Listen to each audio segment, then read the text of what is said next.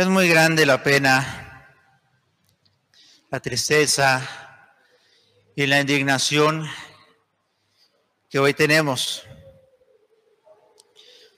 No debe ser un sentimiento propio, sino de muchos de los que estamos aquí. Se ha ordenado inicuamente, se ha robado la vida de muchos inocentes y en esas tierras que en otro momento reconocieron, dejaron el paganismo y dejaron, dejaron de derramar mucha sangre, gracias a la evangelización, otra vez, otra vez se ha impuesto la cultura de adoración al demonio, otra vez se ha impuesto como un derecho, como un derecho y hasta como una obligación que un ser inocente, indefenso, pueda ser asesinado dentro del vientre de su madre. ¿Debería de sorprendernos esto?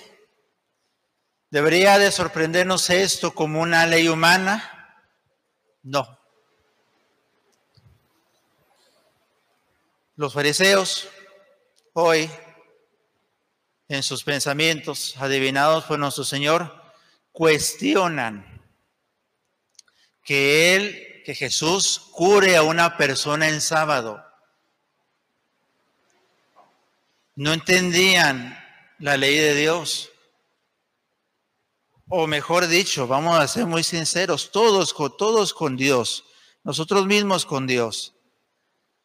Amamos a Dios como nos conviene.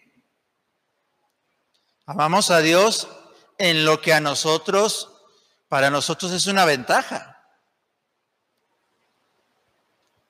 Esos mismos fariseos, si un animal en sábado que no podían mover ni un dedo, según ellos, si un animal que era posesión suya, se les caía un pozo, ellos sin ningún escrúpulo iban y sacaban ese animal y trabajaban lo que fuere. Pero eso sí, hacer y mover un, dedo por el prójimo, no podían, no debían, era pecado. Ahora, la persona que mate, que asesine, es inocente, tiene el derecho de hacerlo. No hay ninguna razón para el aborto. Ustedes, muchos de ustedes lo saben. No todos. Es lo que nos preocupa. Y viendo por la salvación del alma de ustedes y de sus hijos, hay muchos, hay muchas, más de los que ustedes piensan, que están a favor de esto, de nuestros feligreses. Sí, engañados ¿de acuerdo? Engañados por el mundo, pero muchos de sus hijos, instruidos por otros amigos, o sabe por quién, sabe por quién, defienden el aborto y lo tienen por lícito. Y eso no lo podemos permitir. Saben bien que no hay razones para ello. Aún en un acto de atropello, aún en una violación, se debe castigar y nuestras leyes deben de amparar a los más indefensos. ¿Por qué nuestros políticos, por qué los falsos ministros de justicia, porque no imparten justicia, Justicia es dar a cada, a cada cual lo que conviene. No dar, no darse a ellos mismos lo que, lo, lo que les conviene. ¿Por qué nuestras leyes no persiguen a los delincuentes que cometen esos atropellos? ¿Por qué nuestras leyes atacan y matan al indefenso? Ese no es un pretexto. Ciertamente, si aquella mujer piensa que no podrá con ese embarazo, con ese niño que no ha planeado o que no tenía ella en cuenta educarlo, nuestras leyes también deberían de amparar la adopción. Hay muchas personas que darán, y aún en nuestra cultura, hay muchos que ofrecen amparo a los niños que no lo tienen. Eso es lo que nuestras leyes deberían de hacer. Es que vendrá a sufrir mucho. ¿Para qué traer a un nuevo ser que venga a sufrir en la tierra? Miren, seamos conscientes, este es el resultado de años, de décadas, en las generaciones que nosotros mismos nos incluimos y con vergüenza decimos que solo buscan el placer, que no buscan el espíritu de sacrificio. Estas son las conclusiones. Es que va a venir a sufrir. ¿Y que Jesucristo no ha sufrido? ¿Qué sufrimiento no te vale para la vida eterna? ¿Qué sufrimiento es tan malo que no te abre la puerta del cielo? Entiéndelo. Viene a sufrir, pero viene por el sufrimiento a ganar la vida eterna. Ahora, tú quieres que no sufra y por eso le das la muerte pero le procuras un sufrimiento eterno porque esa alma, al no estar bautizada, no va a, contemplar a Dios eternamente. No va a alcanzar su fin por tu culpa, por la culpa del que aborta, del que aconseja o del médico que lo hace, esa alma no verá a Dios, no será feliz para lo que fue creada. ¿Cómo Dios permite eso? No, no te confundas. Dios tiene un plan para esa alma, para ese niño, para esa niña. Que nazca, que se bautice, que tenga los sacramentos. Dios le, daba, le va a dar la gracia para que sea santa. Pero con los pensamientos de hoy se le interrumpe esa cadena de gracias, se le da muerte y no podrá ver a Dios. Le quitas el sufrimiento breve de esta vida y le das un sufrimiento eterno. Vaya, vaya, qué buena lógica.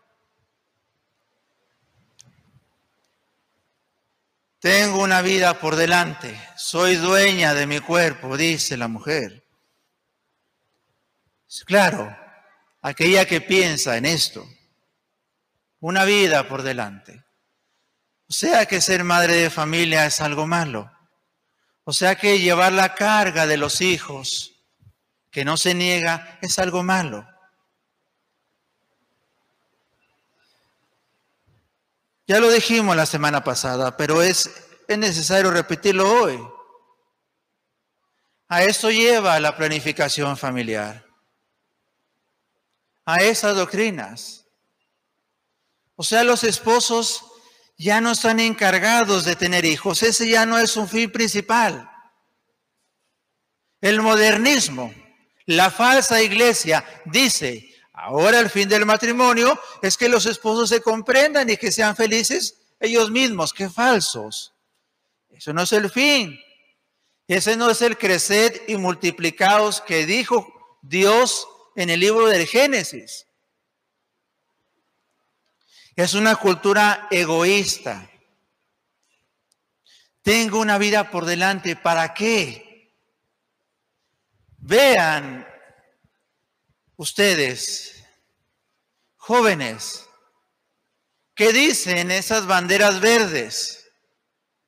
¿Cuáles son sus lemas? El placer Libertad para el placer, dicen ellas. Todo acto, todo acto tiene una responsabilidad. Y esa responsabilidad de ese acto debe de asumirse. La vida, la vida de ese niño es una responsabilidad de los padres. Y esa responsabilidad no puede negarse.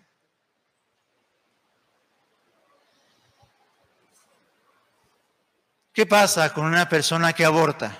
No solamente con esta ley inicua que acaba de aprobarse, sino con aquellos que utilizan métodos anticonceptivos abortivos, dígase pastilla del día después o aquellos dispositivos que ustedes conocen que son directamente abortivos. La iglesia, como buena madre, ha establecido leyes para evitar que sus hijos ofendan a Dios y cometan esos pecados tan terribles.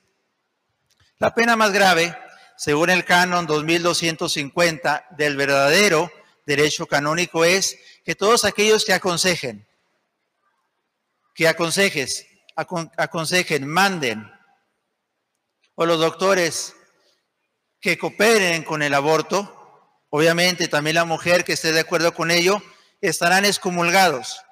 La pena de excomunión es la más grave que la, que la iglesia infringe. Quiere decir que esa alma no participará de los bienes de la iglesia triunfante del cielo, ni, ni de la iglesia militante, de las oraciones que se hagan por él. No puede participar, ni tampoco puede esa alma comunicar bienes a la iglesia purgante, al purgatorio. Está prácticamente fuera de la iglesia. Un sacerdote común, no puede, nosotros no podemos absolver de ese pecado si no somos especialmente facultados por Monseñor para ello. Él es el que está solamente encargado de absolver esos pecados. Y aparte, obviamente, por la gravedad del delito, se tendrá que poner una penitencia grave. Aquellos que abortan cometen un delito de homicidio con la diversidad de especie de que matan, matan a un ser querido, a un hijo. Poniendo un ejemplo, así como si un hijo mata a su padre, comete un parricidio, así, si una madre mata a su hijo o un padre consciente en matar a su hijo, tiene un pecado especial. Tiene el agravante de que se mata a un ser indefenso a un ser que no puede por sí mismo evitar que le maten. Pecado horrible que solo puede asemejarse a lo que anteriormente se hacía en nuestra cultura. Ahora, Dios nuestro Señor, por castigo, tal vez por nuestra frialdad, por nuestros propios pecados, ha permitido este hecho terrible Desgraciadamente, y espero que no, en estas tierras se derramará sangre inocente. ¿Qué tenemos que hacer? En primer lugar, en lo exterior, todo lo que esté de nuestra parte. Basta de pasividad. Basta de ver las cosas con los brazos cruzados. Si esto no nos conmueve, si el ver estas terribles ofensas a Dios, literal, estas adoraciones al demonio, porque el demonio es lo que quiere, sangre inocente. Vayan a la historia. Cualquier cultura que adoraba demonios, él le pedía el sacrificio de los hijos, de los propios hijos. Eso no es nuevo. Y si a ti como católico, como amante de Dios, no te mueve esto, dime, Dime si en verdad amas a Dios. Todo lo que se pueda hacer al exterior, estamos obligados a hacerlo. Todo. Aún saben ustedes que es lícito dar la vida por aquel que es indefenso. Aún es lícito eso. Prácticamente el que no coopere con esta obra estará participando con el enemigo. Seamos sinceros. Tenemos que aplacar la ira de Dios. Miren, hace 500 años, Dios miraba los sacrificios humanos aquí en México Obvio, no le gustaban. Pero él sabía que la fe todavía no estaba esparcida en el país. Él sabía que el verdadero Dios no era conocido todavía. Tal vez por eso, por eso tuvo paciencia. Tal vez por eso tuvo misericordia. Le duela a quien le duela. Le guste a quien le guste. Los sacrificios humanos y la sangre dejó de derramarse en México gracias a la Iglesia Católica. Le guste a quien le guste. Es la verdad. Pero ahora, después de 500 años con fe,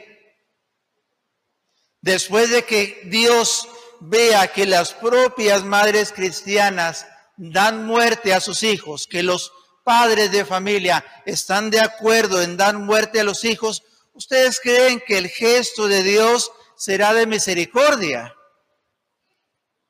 ¿Ustedes creen que Él no vengue el alma de esos niños que tenían que adorarle en nosotros?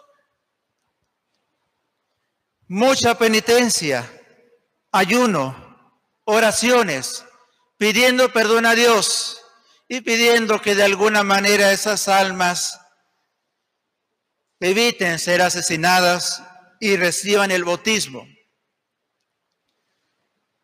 Pero si hemos de terminar con un consejo y se lo suplicamos en gran manera, le rogamos a ustedes, padres de familia,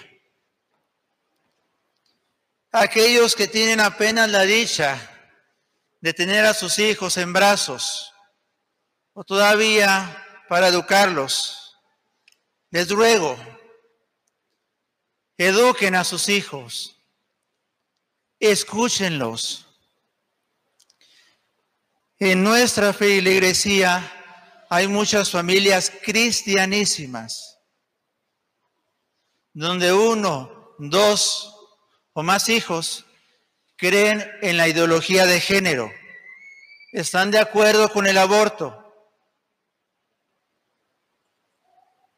¿Por qué? Porque la ley cristiana se les ha presentado como algo terrible, como un látigo, como un Dios justiciero que no sabe perdonar porque literalmente los obligan a venir a la Santa Misa y no les explican la grandeza del sacrificio, la oración infinita, que es una no es una representación, es una renovación de lo que pasó hace dos mil años, que sin misa nosotros no existiríamos. Escuchen a sus hijos, acérquense, y antes que venga un amigo a decirles, a darles razones sentimentales, tontas, de que es lícito quitar la vida, hablen ustedes con ellos. Resuelvan sus dudas, por favor. Padre, pero es que no sé qué decirle. De todos modos, escúchalo. Tráelo a los sacerdotes, llévalo a especialistas, pero que él sea escuchado y que no se refugie en amistades que van a decirle cómo condenarse y no van a decirle cómo salvarse. Si la tristeza hoy inunda mucho de nuestros corazones, al imaginar que mucha sangre ha de correr por nuestros mismos hogares, también tenemos esperanza de que algunas, ojalá todas, de que algunas almas verdaderamente cristianas, verdaderamente católicas, ahora sí van a ser fervorosas, ahora sí lucharán por la vida, ahora sí rezarán y harán penitencia, para que la Virgen Santísima de Guadalupe venga otra vez a traer la vida de la gracia a las almas, para que Cristo, vida eterna, vida verdadera, sea el único que reine. Y no aquellos pseudo gobernantes, pseudo jueces que nosotros no reconocemos, quede claro, no le reconocemos como autoridad, porque al momento de quitar la vida, nos quitan uno de los dones más preciados que Dios nos ha dado, que Cristo vivo reine siempre en nuestra patria y que si ha de haber muerte, sea la nuestra para alcanzar la vida eterna de nuestra alma. En el nombre del Padre, del Hijo y del Espíritu Santo. Amén.